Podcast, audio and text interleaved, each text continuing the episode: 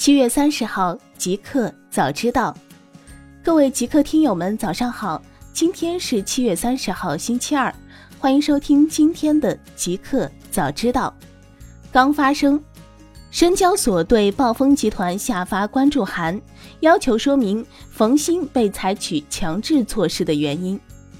七月二十九号。深交所对暴风集团下发关注函，要求说明公司实际控制人冯鑫先生被公安机关采取强制措施的原因，是否涉嫌单位犯罪，是否与公司有关，以及其被采取强制措施对公司日常经营和信息披露有重大影响，要求说明公司拟采取的应急措施，还要求暴风集团说明公司获悉该事项的具体时间。信息披露是否及时，以及暴风控股向一木科技转让暴风智能百分之六点七四八的股权的原因，价格是否公允，公司放弃优先受让权的原因，一木科技与你公司或董事、监事、高级管理人是否存在关联关系。大公司，亚马逊将于九月份在印度推出外卖服务。七月二十九号，据路透社报道，亚马逊将在印度推出食品配送服务，其正与当地服务商 Catmaran 合作，并已开始为新业务招聘员工，计划在九月份推出这项服务。报道称，印度不断壮大的中产阶级推动了在线外卖行业的发展。研究公司 Redseer Consulting 表示。二零一八年，印度在线外卖订单数量增长了百分之一百七十六。不过，亚马逊能否成功进入印度外卖市场还是个变数。目前，印度外卖行业由本土初创企业 Swiggy 和 Zomato 主导，前者得到 Naspers 和腾讯的支持，后者将红杉资本视为投资者之一。字节跳动回应新机最快下半年发布。延续锤子科技之前规划，满足老用户需求。针对晚点 Late Post 的报道称，字节跳动秘密研发智能手机已有七个月，新手机最快在下半年发布。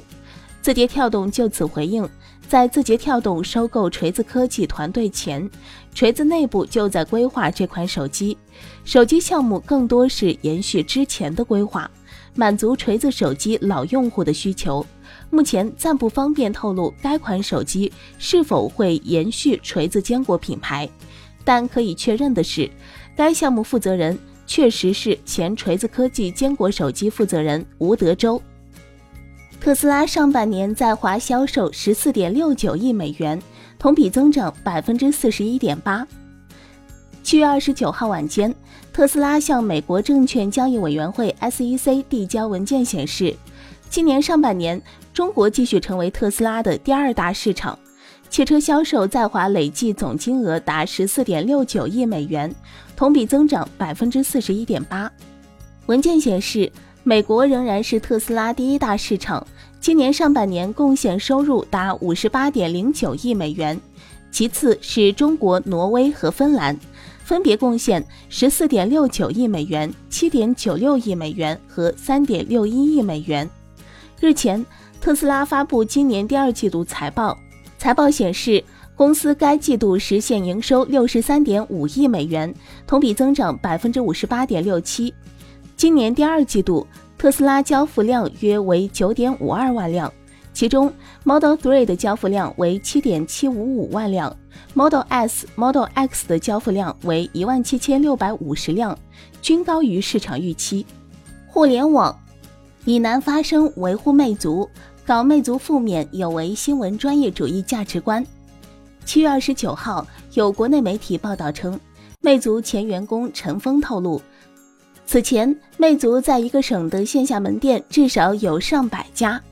二零一六年最高峰的时候，魅族有两千七百家专业店，也是比较强势的。那时我们都把华为当竞争对手。陈峰说。但急剧下滑后，目前一个省都是只剩五六家专卖店。二十九号中午，近日刚刚离职的魅族前魅族高级副总裁李楠在微博发声，表示线下渠道其实只需要看两个基本问题：人流去哪儿了？他们的行为发生了什么变化？有些报道一直无视，放大抓小，有违新闻专业主义价值观吧。最终，报道最有价值的真相才是媒体的长期价值。随后，李楠补充道：“抓小放大，搞魅族负面，有违新闻专业主义价值观。”网易游戏变相回应裁员，正在全球招聘人员。七月二十九号消息。针对今日媒体曝光的裁员消息，网易游戏晚间发布全球招聘公告，疑似变相回应。据了解，网易游戏内部已辟谣，并无裁员一事。网易游戏表示，正式宣布在全球范围发起招募，邀请精英人士加盟，共同构建游戏事业的未来。不论是世界顶级的制作人、风格各异的研发团队，还是走在前沿的市场大咖，都在我们的招募范围。中国首个自动驾驶开放道路启用，长安逸动 EV 正式投入运营。近日，中国首个 5G 自动驾驶公共服务平台即 5G 自动驾驶开放道路场景示范运营基地正式启用，在现场。长安汽车与中国电信重庆分公司、大唐移动、中国汽车工程研究院以及重庆仙桃数据股公司就车联网及无人驾驶应用示范项目签署了五方战略合作协议。长安汽车是首家入驻 5G 自动驾驶公共服务平台的车企，提供由逸动 EV 改制的新一代 L4 级自动驾驶运营车辆作为运营支持。GitHub 回应突然断供，身不由己，无权提前通知预警。近日，来自伊朗、克里米亚等地工程师发现自己的 GitHub 账户突然无法正常使用，有些人的个人页面甚至被404。情况发生之后，立即引发巨大关注。伊朗地区一位名叫 Hamd 的程序员在 GitHub 创建了名为 GitHub Do Not Ban Us 的项目进行抗议。要求 GitHub 对此事进行道歉，并修改限制措施。目前，这一项目已经获得六千一百家标星，登上了 GitHub 热榜第一。GitHub CEO Nat Friedman 对此回应：“GitHub 受美国贸易法的约束，就像任何在美国开展业务的公司一样。